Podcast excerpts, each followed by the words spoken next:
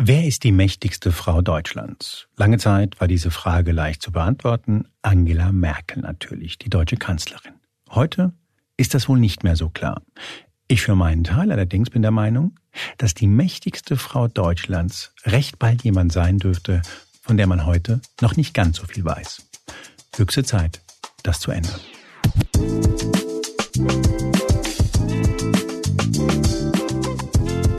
Hier ist Moreno Plus Eins. Mein Name ist Juan Moreno und heute ist bei mir Christiane Benner.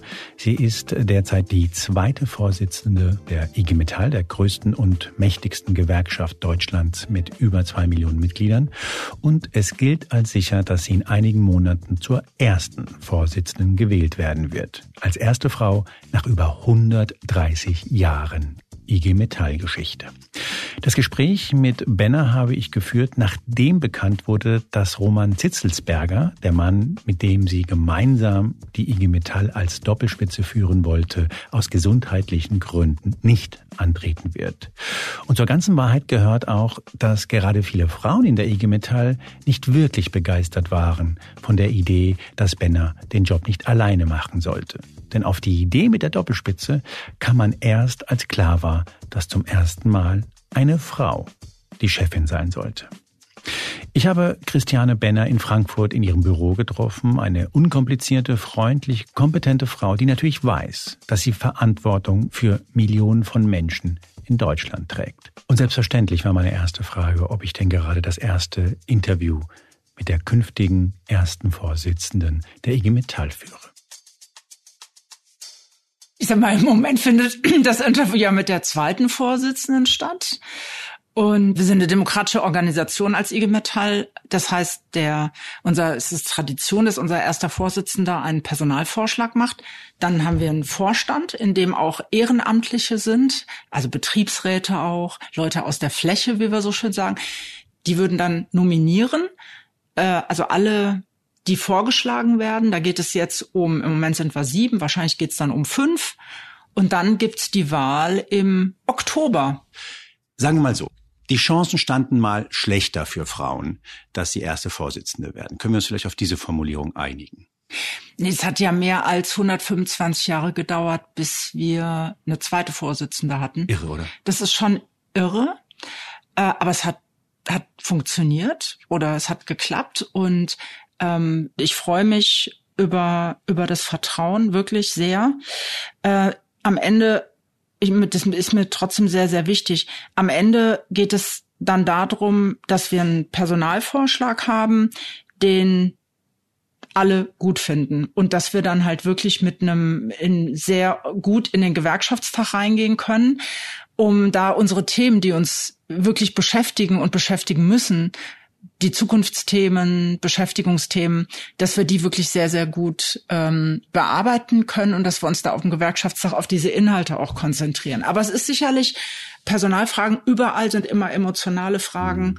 Und äh, ich freue mich dann auch, wenn es dann dann Klarheit gibt. Und es geht auch nicht nur mir so, sondern ich glaube, es geht allen so. Ja. Es gab ja diese Idee, die jetzt, glaube ich, ein bisschen vom Tisch ist. Ähm, und das muss man, glaube ich, wissen, wenn man von außen auf die IG Metall schaut. Normalerweise ist es Tradition gewesen, der zweite Vorsitzende, meistens war es, also immer war es ein Mann, äh, der ist einige Zeit gewissermaßen im Vorstand, arbeitet mit und irgendwann tritt der erste Vorsitzende zurück und dann rückt er nach. So war es äh, bisher, dass man das Ganze mit einer Doppelspitze macht. Das scheint nun vom Tisch zu sein, aus verschiedenen Gründen. Ich will auch gar nicht weiter darauf eingehen. Aber ich würde schon gern wissen, wie es dir damit ging. Es war ja so das Argument, ähm, warum ausgerechnet jetzt so eine Veränderung anstehen soll, kam ja, kam ja von vielen. Also da haben ja viele hinterfragt, warum ausgerechnet jetzt. Aber die Frage war ja, wie es mir damit gegangen ist. Ich habe gedacht, okay, mir reicht die Tradition alleine nicht ich sag das mal so, nur weil ich zwei bin, automatisch eins zu werden. Also ich hatte da schon so einen anderen Ehrgeiz und habe gedacht, ich will noch mal richtig wissen, äh, gibt es sozusagen genug Wind unter den Flügeln, damit es auch trägt. Aber ich fand die Idee, die wir entwickelt haben, ähm, mit ein paar Leuten, auch logischerweise mit Roman Zitzelsberger, zu sagen. Das wäre nämlich der genau, zweite. Der wäre, das wäre sozusagen gewesen, genau. mein Partner gewesen in der mhm. in der Doppelspitze, beziehungsweise wir hätten einfach nur gesagt, es gibt nicht mehr eins und zwei, sondern es gibt zwei Vorsitzende. So hätten wir das dann gelöst. Das war der Antritt, den wir hatten. Wir haben so viele Veränderungen, die im Moment anstehen. Also ob man das ganze Thema Klimaveränderung nimmt, aber was auch auf unsere Organisation wirkt. Also das ist jetzt vielleicht nicht so toll nachvollziehbar, was das Klima mit der IG Metall zu tun hat, aber die Komplexität, wie sich unsere Industrie verändert. Also das war schon so ein Ding. Äh, wir haben gesagt, wir sind im Moment ganz schön herausgefordert, zukunftsfähig zu bleiben, auch Veränderungen in Belegschaftsstrukturen. Und Roman und ich, wir haben überlegt, Wäre es nicht schlauer, in diesem ganzen Zuge der Veränderungen, die wir haben, auch eine radikale Veränderung an der Spitze der IG Metall zu machen? Aber weißt du, man ist, glaube ich, wenn man so exponiert ist, und das, das wirst du sein, die IG Metall ist die größte Gewerkschaft in, in Deutschland, noch vor Verdi, mit, ich glaube, 2,1 Millionen, sogar ein bisschen mehr ja. äh, Mitgliedern. Und das ist natürlich immer auch so eine Symbolentscheidung. Und ich glaube, dass man von innen, wie du es begründet hast, total nachvollziehbar. Von außen denken sich viele Frauen, das ist schon in Ordnung, so dass mal dieses Zeichen gesetzt wird. Jetzt macht es eine Frau und irgendwann ist es hoffentlich kein Thema mehr. Also wie es hoffentlich jetzt kein Thema mehr ist, ob eine Frau eine politische Talkshow moderieren kann. Und darum äh, ja, muss ich ehrlich sagen, für viele, genau, für viele Frauen, glaube ich, ist es schon wichtig, dass man einfach auch mal eben nicht die vernünftigere ist. Das, was du sagst, waren ja genau auch Punkte, die mir Kolleginnen gesagt haben, also die, die es schon von mir erwartet haben. Also die waren da ganz klar, die haben gesagt, hier, du bist jetzt am Zug, äh, nach dem Motto, du hast doch die Kompetenzen und alles. Also es ist jetzt ja auch nicht nur eine Frage des Geschlechts. Also Frauen, wir Frauen sind ja dann immer so, wir müssen dann ja nochmal genau wissen, dass wir es auch echt können. Ach und so. ja klar. Wir, ach, wir lernen es bei, was, ja, bei wir lernen, Geburt. Ja, wir lernen. Männer ihr, ihr habt es so, ihr ah, habt es genau. so und wir müssen es uns schon irgendwie auch nochmal beweisen. So, und das war, natürlich war das ein Argument. Und ich hatte auch mit meinen Unterstützerinnen und auch Unterstützern da an der Stelle keine einfache Debatte, weil die gesagt haben, willst du nicht oder was? Also wo, wo ist eigentlich jetzt dein Problem? Ich sagte, ja, natürlich will ich und ich will irgendwie gucken, dass wir eine gute Lösung auch für die Gesamtorganisation kriegen. Aber da hast du recht zu sagen, das ist wahrscheinlich auch eher was nach innen. 132 Jahre, das ist die Zahl, die mir da einfällt. Ja. Können wir das mal klären jetzt, dass das eine Frau macht ja. und dann reden wir über ja. andere Dinge. Ja, genau. Du hast dich ja lange mit ganz vielen unterschiedlichen Themen auseinandergesetzt. Und wir haben jetzt darüber gesprochen, warum es so in Anführungszeichen so wichtig ist, auch als Symbol, dass eine Frau also eine mächtige Gewerkschaft führt. Versuch doch mal Leuten, die sich jetzt nicht jeden Tag mit Gewerkschaftsarbeit auseinandersetzen und auch mit der IG Metall auseinanderzusetzen, wie wichtig ist für das Funktionieren einer Demokratie, von einer Gesellschaft, wie wichtig ist so eine Gewerkschaft? Wir haben massive Umbrüche in unserer Arbeitsgesellschaft. Damit meine ich die ganzen Themen äh, Klimawandel, ja, ganz konkret äh, Veränderung, Verbrenner zur Elektrifizierung, neue Antriebstechnologien. Was heißt denn das konkret für die Leute? Ja, konkret kann das nämlich heißen, dass ich einfach in einem Unternehmen für die Fertigung von einem Elektromotor einfach weniger Beschäftigte brauche als für einen Verbrenner. So, das heißt, wir haben im Moment gerade, ich sag mal, die Autohersteller selbst machen diesen Schwenk. Das kriegen wir im Moment noch irgendwie umgebaut. Das heißt, äh, da versuchen wir einfach konkret, da verändert sich komplett die Produktion. Wir versuchen die Leute zu qualifizieren auf neue Arbeitsplätze.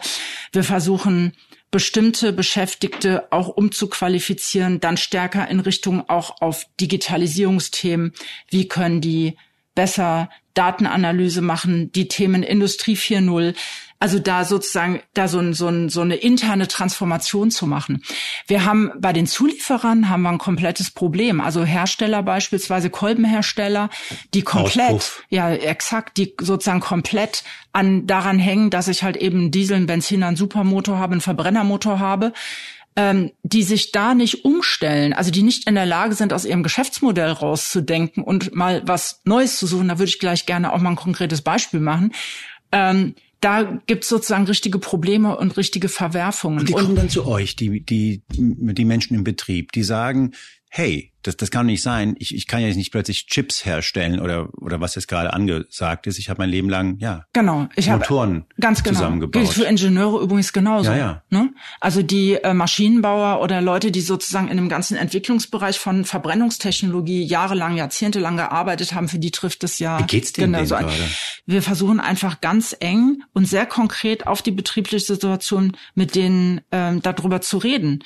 Also die Leute nicht mit ihren Befürchtungen und Ängsten alleine alleine zu lassen. Und das Spannende ist, wir haben festgestellt, dort, wo die Unternehmen eine klare Strategie haben und eine Idee davon haben, wie sich ein Unternehmen verändert und wie die Perspektive ist, da haben die Menschen auch weniger Angst vor dem Arbeitsplatzverlust. Das heißt, wir versuchen, die Unternehmen einfach stark zu fordern, auch über unsere Arbeit in den Aufsichtsräten.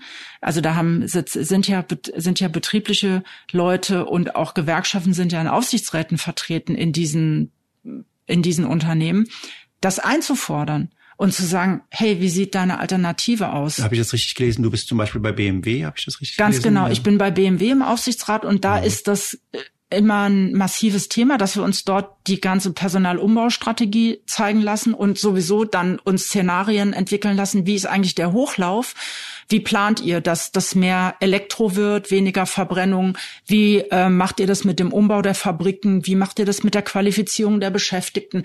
Dass wir da wirklich ähm, versuchen, ganz konkret dran zu sein. Und bei Continental ist es noch ein Stück schwieriger, Automobilzulieferer. Äh, das heißt, die sind ja noch mal viel stärker davon ab, was macht eigentlich ein Auto, was macht jetzt BMW, was machen die VWler? Und da dann auch so weit zu gehen und zu sagen, hör mal, äh, denk mal out of the box. Also versuch einfach mal zu gucken, gibt es jenseits deiner Geschäftsmodelle für den Automobilbereich, gibt es da vielleicht neue Felder, wo was entstehen kann. Und da waren wir zum Teil auch ganz erfolgreich. Also wir haben in, äh, in einigen Werken hat's, ist es uns wirklich auch gelungen, dass wir dort alternative Produkte industrialisiert haben, wo man die Technologie äh, verwenden konnte, also Bremsenhersteller, ja, die haben dann, machen fahrerlose Transportsysteme jetzt in Rheinböllen in dem Standort, weil die einfach einen Teil der Technologie damit reinpacken können. Und äh, da haben wir aber erst echt Widerstand leisten müssen, damit wir da, also es war kein Spaziergang, sondern es war eine harte Auseinandersetzung, um am Ende diese Investition zu bekommen. Und so versuchen wir dann halt konkrete Jobperspektiven zu schaffen, weil unterm Strich, ja, wenn man sich das mal ähm, anschaut, die, die ganzen ähm, Jobs, die da neu entstehen durch das Thema Klimawandel, das könnte ja unterm Strich gut ausgehen. Aber es organisiert sich nicht von selbst und dafür sind Gewerkschaften wichtig. Ich frage mich, wie schwer das für euch ist, weil wenn ihr die Situation habt und du sprichst ja tatsächlich mit vielen in Verantwortung, du kannst ein wenig absehen, wo die Reise hingeht und die Reise geht wahrscheinlich nicht in den wahnsinnig effizienten Diesel, wenn man das mal äh, so will, auch wenn es vielleicht unser Wirtschaftsminister gerne anders äh, hätte. Und gleichzeitig hast du aber äh, Leute bei dir bei der IG Metall, für die ist das das Leben, also gewesen über viele Jahre und das war ihre Perspektive, dass das, dass das so bleibt. Ich frage mich, wie viel Babysitterin, und das meine ich jetzt im besten, wirklich im besten Sinne, muss man sein als Gewerkschaft und den, den Leuten tatsächlich auch unangenehme Wahrheiten mitteilen. Ich meine, das Erschreckende ist, wir haben jetzt ja gerade eine, eine Betriebsrätebefragung abgeschlossen wieder ähm, dann zur wirtschaftlichen Lage. Und das Erschreckende daran ist, dass 50 Prozent der befragten Betriebsräte immer, also gesagt haben, ich erkenne immer noch keine Transformationsstrategie meines Unternehmens. Also ich sehe mich überhaupt nicht äh, als oder ich sehe uns gar nicht als Babysitter. Babysitter, ich meine, das, das, ist ja ja genau also eben so gar nicht, sondern wir sehen uns. Hilfe ich sehe mich ja? eher als ähm, als ähm, ich möchte Leute eher empowern. Ich glaube, dieser grüne Wandel, ich glaube, dass das gelingen kann, aber trotzdem ist der der Punkt ähm, sehr wichtig, den du gemacht hast, weil es schon so war, dass einige uns dann vorgeworfen haben, ihr verratet mich jetzt ja auch noch. Also ähm, Ach so, mein Chef nimmt mir schon den Elektro ja. den Verbrenner und jetzt kommt ihr und sagt, ja, der und Chef sagt, hat das recht. ist richtig. Ja. Genau. So, weil wir irgendwann sagen, Kollege, guck mal, wir haben objektiv echt ein Problem und äh, da ist das einfach wichtig, weil wir wollen ja Nachhaltigkeit und wir wollen auch noch eine Zukunft für die Kinder und für die Enkel und denk mal an deine Enkel. Also da musste schon so ein ähm, diese Themen, das ist unangenehm. Wir sehen es als unsere Verantwortung, da einfach genau Perspektiven aufzuzeigen, wie das gelingen kann. Da gibt es ein Unternehmen, das ja eigentlich in der Beziehung vorbildlich äh, sein müsste, nämlich Tesla. Grüne Technologie. Ich habe den Eindruck, der allergrößte Fan von, von Tesla äh, bist du womöglich nicht. Für uns war schon klar, ein Automobilwerk, das sich in Deutschland ansiedelt, das werden wir nicht unorganisiert lassen, sondern also das geht gar nicht. Ähm, ich meine, wir haben wirklich in vielen Auseinandersetzungen ja bei den anderen Firmen Tarifverträge durchgesetzt. Und jetzt will ich aber auch mal sagen, die sind da auch nicht vom Himmel gefallen. Wir haben ja äh, auch bei Ford, die haben beispielsweise erst in den 70er Jahren dann zu einer Tarifbindung gefunden. Also das ist nicht so, dass du ein Werk hinstellst und dann wird automatisch ein Tarifvertrag damit hingeliefert, sondern ich sag mal sozusagen die Arbeit, nämlich zu sagen, da wird dann eine Belegschaft aufgebaut und dann mit der Belegschaft in Kontakt zu treten und denen deutlich zu machen, ähm, hör mal, uns gibt's hier als IG Metall und wir haben ziemlich gute Bedingungen durchgesetzt in den Unternehmen durch Kampfstärke, dadurch, dass wir zusammengehalten haben. Den Job, den müssen wir schon machen als IG Metall. Und da sage ich mal ganz ehrlich, das würde ich jetzt nicht, äh, da würde ich jetzt nicht sagen, das ist nicht in der Job Description von Elon Musk, dass der unser Werk da jetzt unionized, sondern das müssen wir schon machen. Ähm, und wir haben uns da, glaube ich, ganz gut aufgestellt. Wir haben ja da auch bei den ersten Betriebsratswahlen äh, haben wir ja auch Mandate gewonnen als IG Metall. Also wir sind da durchaus drin. Und wir haben auch dort im dreistelligen Bereich Mitglieder bei Tesla. Lass uns mal die Größenordnung sehen. Also wie viele Menschen arbeiten dort und wie viele sind tatsächlich Mitglieder der IG Metall? Kann man sowas grob schätzen? Das würde ich ungern sagen. Also ich würde ungern bei den dreieinhalbtausend, ich würde jetzt ungern sagen, wie viel davon jetzt Mitglieder der IG Metall sind bei also Tesla. Also jetzt, also der von außen das hört, wieso will sie das nicht sagen? Das ja. hat natürlich Gründe, warum du das nicht haben willst, weil du im Grunde nicht willst, dass Tesla weiß, wie viele ganz genau äh, ja in der IG Metall. Genau, ja, Aber ja. Und das, ich sag mal, ähm, wenn wenn wir dann genug sind, dann wird Elon Musk das merken. So würde ich das mal sagen. Und im Moment versuchen wir einfach sehr stark, äh, dort eine inhaltlich gute Arbeit mit den Beschäftigten zu machen und zu gucken, wo was brennt den Beschäftigten dort unter den Nägeln wo können wir dort gemeinsam Verbesserungen erzielen. Aber wie gesagt, das, sowas muss sich aufbauen. Es fällt kein organisiertes Automobilwerk vom Himmel und auch keins mit einem Tarifvertrag oder mit Mitgliedern, sondern das ist ja eine, wirklich so eine richtige Aufbauarbeit, die wir da machen müssen. Und das werden wir dann auch machen müssen, wenn Intel in Magdeburg das Werk hinstellt.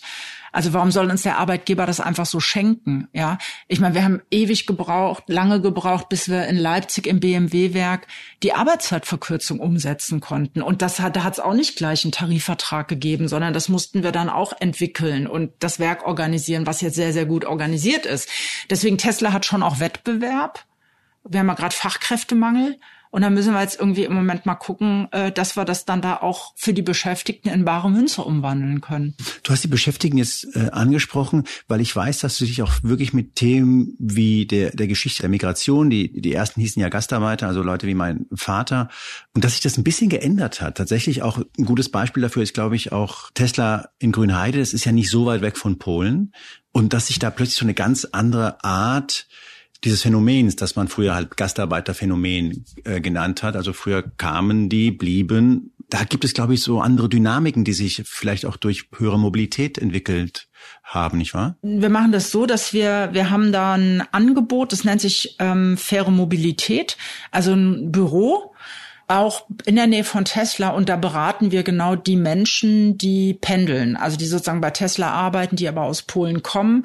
Wir haben das auch in anderen Regionen. Die fahren jeden Tag ja, tatsächlich ja, dann, dann ja, also das sind polnische Staatsbürger, ja. die arbeiten einfach in Deutschland. Genau, ja. ja. Und es gibt es woanders? Das gibt es woanders. Es gibt beispielsweise gibt's das äh, in Passau haben wir das. Also wir haben das zum Teil dann ja auch mit Menschen aus Tschechien.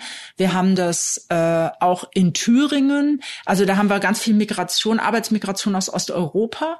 Und wir gehen da somit um, indem wir dort einfach ähm, mehrsprachig die Kolleginnen und Kollegen beraten, was ihre Rechte anbelangt und dann auch steuerliche Fragen, äh, ihre Arbeitnehmerrechte. Also wir haben mittlerweile da unsere Basissachen in 18 verschiedene Sprachen übersetzt. Also es ist eigentlich ganz witzig, weil das war ja alles schon mal so, nämlich als die sogenannten Gastarbeitergenerationen hierher gekommen sind. Also, da haben wir das ja auch gehabt. Weiß nicht, Spanier, Griechen, ganz genau, Italiener, Italiener ganz Türken. genau, Türken, genau, türkischstämmige Kolleginnen das heißt, und Kollegen. Ihr macht das alles gerade nochmal, ja. in Anführungszeichen. Ja, wir machen das, wir machen das nochmal. Wir wollen das. Wir, wir haben einfach die Erfahrung als IG Metall, dass diese, dieses Miteinander und die Integration über Arbeit, das Miteinander über Arbeit am Arbeitsplatz, dass es einfach ein sehr, sehr guter und wichtiger Garant ist, auch für Demokratie. Also mit anderen Worten, äh, wenn es euch gut gelingt, die, die Pendler in, äh, von mir aus in Thüringen, in Grünheide zu integrieren, könnte es sein, dass möglicherweise auch die Wahlergebnisse in Thüringen anders ausfallen. Ja, ich glaube, ähm, oder bin davon überzeugt, dass sozusagen die Ressentiments, wenn du das konkrete Miteinander am Arbeitsplatz hast, ähm, dass die dann sinken. Und es ist ja, es gibt die äh, Leipziger Autoritarismusstudie zum Beispiel, die diesen Zusammenhang belegt. Der geht noch weiter. Der sagt einfach, ich krieg über betriebliche Mitbestimmung habe ich Chancen, meine Geschicke zu gestalten im Unternehmen. Dann bin ich nicht ohnmächtig, sondern ich bin mächtig. Ich habe es vorhin schon angedeutet und wer diesen Podcast regelmäßiger hört, weiß, dass das echt ein Thema ist, das mich umtreibt, nämlich das Thema künstliche Intelligenz und was das für Betriebe, aber tatsächlich auch für, für die Gesellschaft bedeutet. Und ich weiß, du hast dich damit länger beschäftigt. Das ist jetzt nicht ein Thema, das erst seit JetGPT für dich auf der Tagesordnung ist. Und das erste, was ich dich gerne fragen würde in diesem Zusammenhang ist, bist du überrascht von dem, was dieses System kann, oder hast du befürchtet, dass es so wird?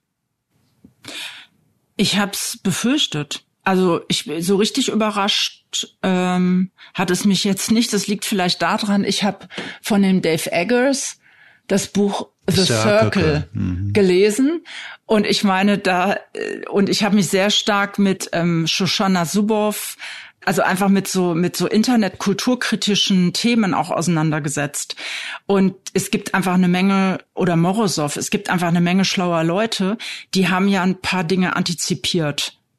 Also was was ich erschreckend finde an der an dieser neuen Entwicklung ist, dass mittlerweile Experten und Expertinnen sagen, ich blicke auch nicht mehr dahinter, wie die Algorithmen funktionieren. Und das finde ich, das ist schon, also ich hatte immer noch den naiven Glauben, dass man irgendwo bis zu einer bestimmten Tiefe nachvollziehen kann, warum kommen bestimmte Entscheidungen zustande. Das ist so gar nicht so. Und das ist gar nicht mehr. Und das ist eine neue Qualität. Und ich meine, das kann man ja mit diesen ganzen Abstufungen, die wir immer hatten, nämlich die einfache KI und die äh, anspruchsvolle, die starke KI oder Deep Learning, diese Themen dass man es abschichten kann, ist schon klar. Also ob das jetzt auf einfache Mustererkennung geht oder ob das wirklich selbstlernende Systeme sind, diese Kategorisierung, das war schon bekannt. Und äh, was mich erschreckt an Chat äh, GPT ist die Leistungsfähigkeit, wenn ich das mal so, die Qualität auf bestimmte Fragen äh, oder dass die mir jetzt, ich meine, ich hab jetzt, bin jetzt am 1. Mai unterwegs in Nürnberg, dass ich mir theoretisch mir nach Stichworten hätte eine schöne Mai-Rede schreiben lassen können. Ja, wahrscheinlich ähm, sogar kannst du sagen, nicht nur eine schöne Mai-Rede, ja. sondern du könntest wahrscheinlich sagen, im Stile von, weiß ich nicht, Barack Obama oder, oder Michelle Obama oder Oh, das ist eine gute Idee, weil die Reden von Michelle Obama, die fand ich ja immer phänomenal, muss ich sagen. Die fand ich echt richtig gut. Ja klar, und mach mal mehr Emotionen rein und so. Und das ist schon. Also gerade auf Englisch ist das wirklich so gut mittler ja. mittlerweile. Und du wir reden ja von der IG Metall, da denken natürlich viele so an, ja genau, an Kolben, an Motor, aber da sind ja auch viele Angestellte. Ja. Da gibt's ja verschiedene, verschiedene Studien, da, wird, da gibt's Unternehmensberatungen, die sagen, da bis zu 300 Millionen Arbeitsplätze weltweit könnten wegfallen, weil äh, Tätigkeiten wie Buchhaltung, wie Zusammenfassen von Texten, dass da eine Welle auf uns zuläuft. Wie stehst du da? Ich, ich würde es noch mal ein bisschen abschichten wollen. Also erstmal, ich glaube, das ist, ich gehe dann konkret auf die Frage, aber diese ganzen Themen ähm, Dekarbonisierung und Digitalisierung, da gibt es einen Zusammenhang. Und der Erfolg, das ist nochmal, glaube ich, wichtig. Was hat Elon Musk mit Tesla so erfolgreich gemacht? Der war der, der hat um ein Datenökosystem, ein Auto gebaut. Der hat einen ganz anderen Angang gehabt. Und die Themen sind nicht voneinander zu trennen. Und die hätten auch Chancen genau in, im Zusammenhang. Also wenn es uns gelingt, die Chancen ähm, der Digitalisierung zu nutzen, also ob das eine intelligente Verkehrssteuerung ist, ob das eine bessere Ausnutzung von Stromnetzen ist. Also da gibt es ganz, ganz wichtige Voraussetzungen. Da wird, sonst wird die grüne, die grüne Revolution ohne Digitalisierung überhaupt nicht gelingen. Und von daher, ich bin, wir sind gar nicht auf diesem Frey Osborne Trip, nämlich irgendwie zu sagen, das ist absolut disruptiv für den Arbeitsmarkt und das kostet XY Arbeitsplätze. Ähm, und auch Was nicht. ist dein Hauptargument? Weil mir ist noch kein Gegenargument entgegengebracht worden. In der Vergangenheit war das so, Bereiche sind weggefallen, dafür sind andere Bereiche entstanden. Und in dieser letzten Entwicklung, die tatsächlich nicht nur körperliche Arbeit ersetzt, sondern kognitive Arbeit ersetzt, ähm, ist mir der Schritt noch nicht ganz äh, klar. Ja, der Spiegel, ja, der Spiegel hat ja dreimal jetzt, glaube ich, auf diesen Titelbildern gehabt, die menschenleere Fabrik und dann war das mal mit Crowdwork und wie ersetzt es wirklich Leute. Und ihr wart da äh, recht pessimistisch, was diese Beschäftigtenentwicklung das ist anbelangt. Berufskrankheit. Genau. Ja, ja. Es hat sich ja nicht bewahrheitet. Denn die, wir haben im Moment den Höchststand an sozialversicherungspflichtigen Beschäftigten. Ähm, wir haben einen robusten Arbeitsmarkt. Also alle wundern sich, also auch durch Corona drin. Aber ich will diese diese, diese, diese Themen damit nicht vernachlässigen, sondern im Gegenteil. Wir haben ähm, über das Institut für Arbeitsmarkt und Berufsforschung sehr, sehr genau sortiert, wo können durch Veränderungen, durch Zukunftsthemen denn neue Arbeitsplätze entstehen. Und wir stellen fest, unterm Strich brauchen wir mehr Leute als weniger. Ich mache gleich Beispiele. Ne, das hat übrigens auch dazu geführt, warum wir uns als IG Metall stark auch dafür eingesetzt haben, dass wir gesagt haben, wir brauchen anderes Fachkräfte-Einwanderungsgesetz. Das geht so nicht mehr. Wir müssen eine andere Willkommenskultur haben und, und, und. Aber das ist nochmal eine andere Spur. Ich bleib mal jetzt bei diesem Thema Verschiebung der, wir nennen es immer der Berufsfelder, so heißt das in Fachchinesisch.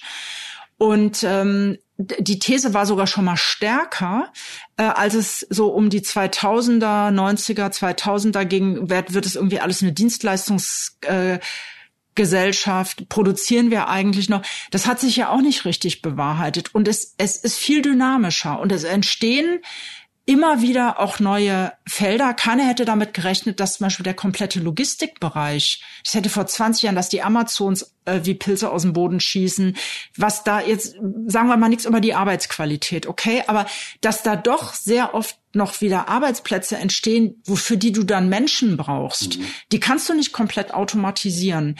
Wir stellen fest, dass wir in den Unternehmen, gerade in den ähm, indirekt, wir, wir nennen das indirekte Bereiche, White Collar, Angestellte, Forschung und Entwicklung, also nicht die, die nicht jetzt in der Produktion sind, dass die natürlich durch diese Veränderungen ähm, auch getroffen werden. Ich auf der anderen Seite aber jetzt 6000 ITler suche bei einem großen Autohersteller, weil die mit diesem ganzen Thema Betriebssystem autonomes Fahren gucken müssen, dass sie da Land gewinnen, dass sie da gegen Tesla, nicht nur gegen Tesla, dass sie da Wettbewerbsfähigkeit erhalten, dass sie da besser werden. Das kriegt kein Chat äh, GPT, ersetzt das an der Stelle. Wir haben ein bisschen über die Zukunft der Arbeit gesprochen. Eine Entwicklung, die ich nun gar nicht vorher gesehen habe, ist, dass die Büros jetzt mittlerweile, sagen wir mal, eher schwach besucht sind. Mhm. Also das Thema Homeoffice, bleibt das? Ich glaube, das ist ein Thema in Bewegung, weil wir stellen, wir haben, das war während Corona ging das, hat es ja so einen richtigen Hype gekriegt, aber wir haben, äh, ich sag mal so Vereinbarungen zu mobilem Arbeiten haben wir sehr früh gemacht als IG Metall, betrieblich schon so vor ab, Corona, ja, ja, 2010 eben, schon. Ne? Ganz genau. Mhm. Und dann 2018 ein Tarifvertrag zum mobilen Arbeiten. Das heißt, wir sind irgendwie lange an dem Thema dran, was auch damit zusammenhängt. Bei uns sind ja viele Angestellte organisiert. Und wir haben mit denen natürlich dieses Thema. Und da ging es halt zum Teil dann, das sind ja auch viele US-amerikanische Unternehmen, die den Trend auch aus den USA ein Stück mitgebracht haben und dann auch zum Teil ging es knallhart um Abmietung von Büroflächen, das muss man auch mal sagen. Klar. Also Hewlett Packard ist ein krasses Beispiel, da habe ich das mitbekommen. Da war das dann irgendwie einfach ein bisschen Kosten eingespart, wenn da gehst du mit der Bürofläche runter und dann, ich sag mal, drängst du die Leute zum Teil auch ins Homeoffice. Das ist für viele auch nicht lustig und wir haben schon beschäftigt, die auch sagen, ich möchte auch wieder ins Büro zurück, die einfach merken, also erstmal haben viele daheim überhaupt nicht die Bedingungen, um gescheit zu arbeiten. Mein Home Office Homeschooling war nicht lustig. Ich meine, das hatte vielleicht für einige vielleicht so einen Reiz so am, Anfang. Anfang. Den, den ja. Charme des Ja, und da musst Neuen. du nicht zur Arbeit, kannst irgendwie in Pantoffeln arbeiten oder was auch immer. Ähm, aber wir stellen halt fest, dass viele schon sagen, ich, ich will auch wieder ins Büro, ich brauche diese sozialen Zusammenhänge, aber vielleicht nicht fünf Tage in der Woche. Und wir sind jetzt gerade dabei, nicht gerade dabei, sondern wir sind machen es in den Betrieben einfach so, dass wir da versuchen, gute Vereinbarungen abzustimmen, die im Grunde genommen die Leute nicht nach Hause verdonnern, sondern auch Möglichkeiten geben, dass man das gut und flexibel organisiert. Da ist die Messe überhaupt nicht gelesen. Und ich glaube, wichtig ist es ja einfach, ein paar Sachen im Blick zu behalten. Ähm, zum Beispiel wäre meine These, also ich bin mal gespannt, die ganzen Förderungs-, äh, Promotionsgeschichten in den Unternehmen. Also wer wird eigentlich gefördert auf bestimmte Funktionen? Zu gucken, dass man da nicht aus dem Blick gerät, wenn man nicht mehr im Betrieb auftaucht. Sau dumm, sag ich mal, Entschuldigung wird's, wenn ich dann auch durch mein Homeoffice auch irgendwie überhaupt nicht mehr präsent bin in den Betrieben mal beim Chef, bei der Chefin vorbeigehe und sage, Tag, ich hätte gern mal ein Mitarbeiterentwicklungsgespräch. Also wenn ich das alles technischen Prozessen aussetze und dann gar nicht mehr auftauche, dann da habe ich keine gute Fantasie, wie sich das dann entwickelt. Von daher versuchen wir da immer wieder Tipps zu geben. Also wir machen auch so digitale Massenschulungen. Echt, was musst du beachten? Weil hier guck mal auf deine Karriere, auf deine beruflichen Entwicklungsmöglichkeiten. Und, und da steht drin, geh auch mal hin. Ja, also, also ja, physisch. Ja, hm. Genau, geh hin und fordere was ein. Weißt du noch ein Punkt, was mir einfällt? Ich habe das, glaube ich, auch vor ein paar Tagen in einem Artikel gelesen. Da ging es darum, was das mit ganz jungen Menschen macht, die gerade äh, mit dem Job beginnen. Weil es ist ja die erste Zeit, in der man echt angewiesen ist, dass man jemanden hat, damit man versteht, wie der, wie der Hase läuft, wie man so sagt. Äh, und wenn man immer nur noch ein Drittel der Belegschaft oder, oder noch weniger äh, vor Ort hat, dann könnte ich mir das echt schwer vorstellen, äh, wie man Fuß fasst in diesem Unternehmen. Ja, ja, das setzt natürlich immer voraus, dass man weiß, wie es eigentlich zu sein hat oder mal war. Ach, du meinst, es ist nicht mal das ist da, weil wenn man, ja, ja, interessant, klar, weil wenn die das, alles, die sind es nicht gewohnt. Ja, ja. Und meine andere Schwester zum Beispiel, die arbeitet für so Airline-Unternehmen, die ist es nur gewohnt, digital zu arbeiten. Die ist ge, ge, gehuntet, headhunted worden und äh, hat einen Job bekommen, sehr guten, den macht die von zu Hause aus. Und was die machen, die laden dann halt äh, die Belegschaft relativ überschaubarer Kreis. Die laden die dann halt irgendwie zu so Events ein. Die fliegen dann halt eine Woche nach Malle. Und dann, ja, und dann versuchen die da sozusagen ähm, Teambuilding zu machen. Ja, exakt. Also so instantmäßig, weißt du, so Speed-Teambuilding und äh, Speed-Kulturentwicklung. Und da dann irgendwie deutlich zu machen, äh, hier so tickt eigentlich unser Laden. Und das musst du irgendwie wissen, weil die müssen ja irgendwie sehen gucken, dass die 51 Wochen. So, genau. Und wir sehen uns dann wieder. Genau im nächsten Frühling. Und das ist schon, und ich meine, ich würde mit sowas überhaupt nicht klarkommen, weil ich bin echt ein Sozialtier. Ich muss in Teams arbeiten. Ich muss, also in echten, nicht in diesem technischen Ding, sondern ich muss, will mit den Leuten ich will denen ins Auge gucken. Ich finde es auch viel schöner, dass wir jetzt in Live hier sitzen und nicht irgendwie über einen Bildschirm. Ich finde, das ist echt nochmal was anderes. Also mir, mir würde das schwerfallen, aber wir haben ja einen Teil auch der Leute, die auf Montage sind. Die, also wir haben ja solche, eine Menge, auch bei der IG Metall, dieser Arbeitsverhältnisse bei Vestas, die jetzt ja in der Tarifauseinandersetzung sind, die haben einen digitalen Arbeitskampf geführt mit Leuten, die bundesweit auf diesen Windmühlen, auf diesen Windrädern rumkrabbeln, das war ein, vor allem war das eine Streiklogistik vom Feinsten. Da kämpfen wir jetzt gerade um eine Tarifbindung auch. Die Leute wollen halt ordentliche Arbeitsbedingungen. Aber ich will nur sagen, diese, wir haben ja sowas ja schon. Wir haben sowas ja schon, dass sich das, dass das so diffundiert und dass die Leute nicht an einem physischen Ort zusammen sind. Das heißt, es ist ein Streik, der ist dann im Zweifel in so einem Teams-Chat. Genau. Ich habe da mehrere, wir haben dort mehrere Streikveranstaltungen gemacht. Wir haben die auch zugeschaltet auf unsere Konferenzen, die wir da jetzt irgendwie hatten. Und äh, so ist das, klar. Und da geht man dann da rein, da hält man eine Streikrede digital. Und dann gibt's schon auch. Von zu Hause auch, in Pantoffeln. Ja. Und da gab's dann durchaus auch, ja, und die treffen sich dann halt in so Hubs dann gucken die halt, wo sind wir? Dann können wir uns auch mal zu zehnt irgendwo treffen und mal einen Kaffee trinken gehen. Aber dadurch, dass die so arbeiten, war das für die irgendwie folgerichtig zu sagen, dann, dann demonstriere ich auch so. Ich habe den Eindruck, deine Arbeit wird nicht leichter werden in nächster Zeit. Das habe ich ehrlich gesagt mir so noch nicht überlegt. Und ich, man, man ist ja immer in der Veränderung und ich sehe das, ich habe das noch nie, auch, ich war ja auch mal Betriebsrätin lange im Maschinenbau. Ich habe meine Zeit, ich habe mein Leben und meine Zeit noch nie so empfunden, dass ich dachte, ach, das ist ja ein ruhig, mein Leben ist ein ruhiger Fluss. So, aber es geht ja nicht um mich, sondern es geht darum, dass man ähm, Verantwortung, dass ich mich da in der Verantwortung fühle, zu sagen, wie kann eine Rahmung so aussehen? Äh, was brauche ich da an Industriepolitik? Was brauche ich an, an sozialer Gesellschaft, an Demokratie, äh, damit die Menschen hier eine faire Chance haben, diese ganzen Veränderungen ähm, mitzumachen und auch einen Job zu haben mit gutem Einkommen, mit einer humanen, ja, humanen Arbeitszeit, ja, äh, mit Zeit für Kinder, für Familie, für Freunde, für Ehrenamt. So, und das ist, ja, ist anspruchsvoll, aber, aber so, so sehen wir uns als IG Metall, das zu gestalten. So sehe ich mich. Das war Moreno Plus 1 mit Christiane Benner, der designierten ersten Vorsitzenden der IG Metall. Und bei der Vorbereitung zu diesem Gespräch ist mir aufgefallen, wie sehr sich Deutschland in den letzten Jahren verändert hat. Das kann man nämlich relativ gut an der IG Metall festmachen. Die erste Vorsitzende, wie gesagt, wird ab Oktober höchstwahrscheinlich Christiane Benner sein, die erste Frau nach 130 Jahren Gewerkschaftsgeschichte.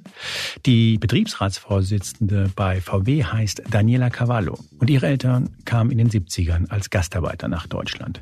Und wie heißt einer der aktuellen aktuellen Werbeslogan der IG Metall. Yalla, yalla, ich bin Metaller. Vor 30 Jahren würde ich sagen, wäre so ein Spruch in Deutschland vermutlich undenkbar gewesen. Nicht undenkbar ist, dass in der kommenden Woche wieder eine Episode von Moreno Plus 1 erscheinen wird. Und das wie in dieser Ausgabe mit der Hilfe von Janis Schakarian, Philipp Hackler und Julia Parker. Fest steht ebenfalls, dass Moreno Plus 1 auch am nächsten Mittwoch erscheint, bei spiegel.de und überall dort, wo es Podcasts gibt.